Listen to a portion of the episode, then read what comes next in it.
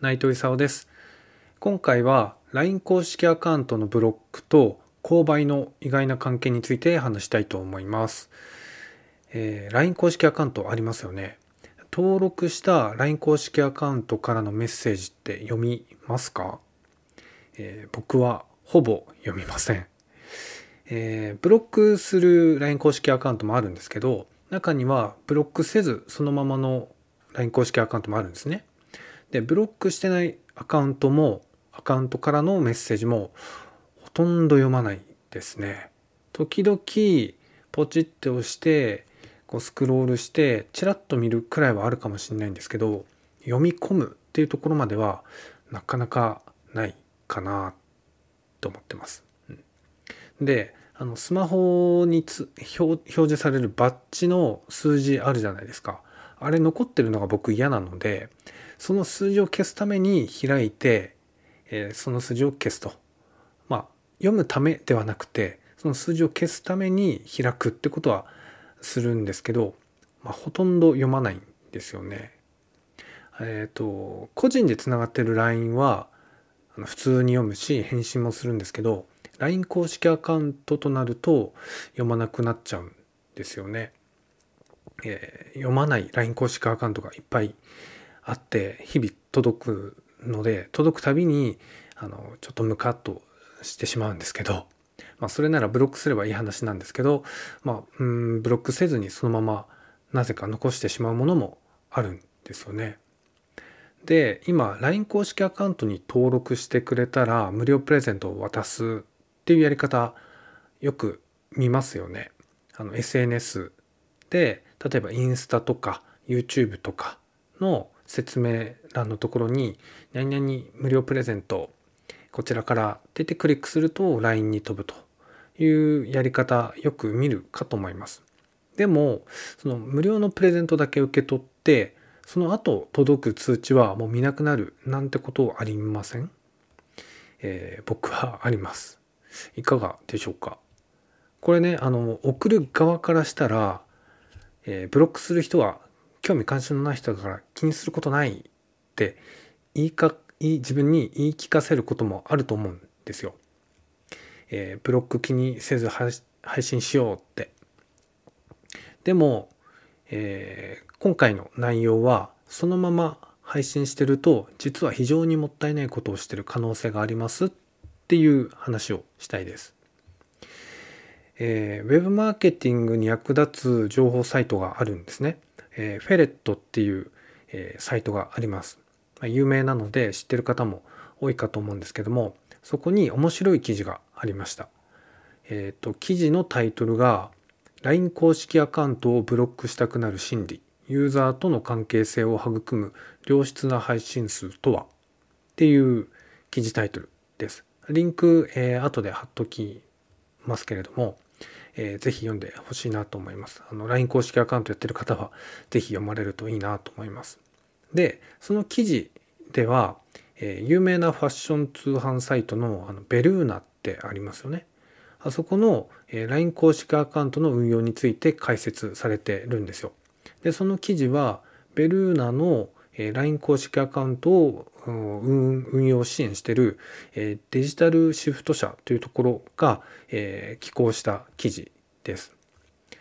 で、えその通販サイトの LINE 公式アカウントからの売り上げが以前のように伸びなくなってきたっていうことがあったそうなんです。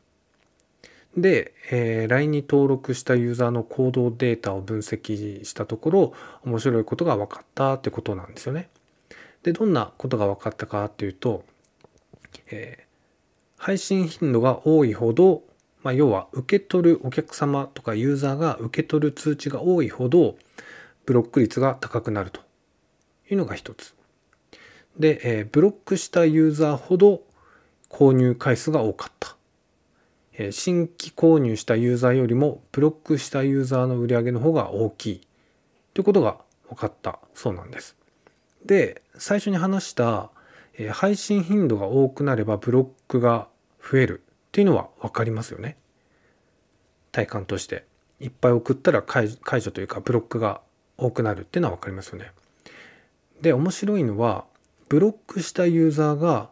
えー、実は何度も購入してる濃いユーザーだったっていう点です。えー、ブロックするユーザーって興味関心ないから何も買ってないって思いがちじゃないですか。でも実は、えー、一番買ってくれてるユーザーだったっていう。で何度も購入してファンになってるのに、えー、毎日のように LINE が届くと嫌になってブロックしてしまうっていうことなんだと思うんですね。で分析の結果、えー、売上を伸ばしていたユーザーにブロックされることで、えー、売上が伸び悩んでいたってことが分かったということなんですね。まあ、きっとあの一斉配信してたと思うんですよね。一斉配信で同じメッセージを全ユーザーに送ってただと思います。そこの部分はあの明記はしてなかったんですけど、まあ、読み取る中できっとそうなんじゃないかなって思います。あのすでに何か買ってたの買った商品があるのに全く同じ商品の、ま、案内がまた来たら嫌ですよね。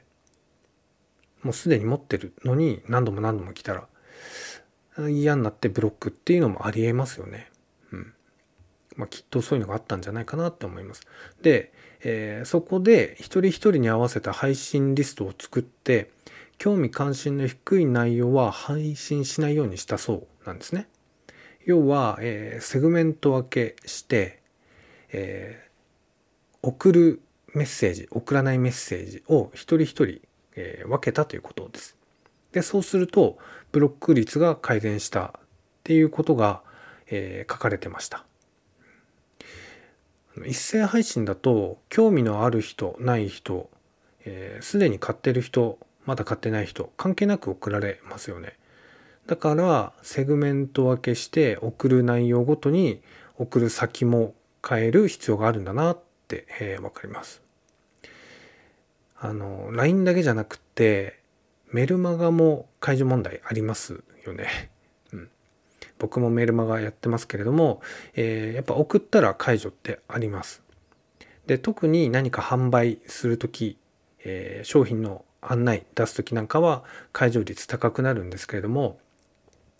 えっ、ー、ともう一斉に送るんじゃなくてやっぱりすでに買ってる人とか興味ない人には送らないってこともしないといけないんだなって思います。えっ、と LINE は、まあ、LINE 公式アカウントは今もあの様々な絞り込みができると思うんですね。でメルマガもタグをつけて絞り込みができるなんていうメルマガスタンドもありますのでもう一斉配信やみくもにするのではなくって、えー、興味のある人に送るあるいは興味のない人には送らないってことをしていく必要があるなって、えー、思いました僕も、え、ちゃんとできてるわけではないので、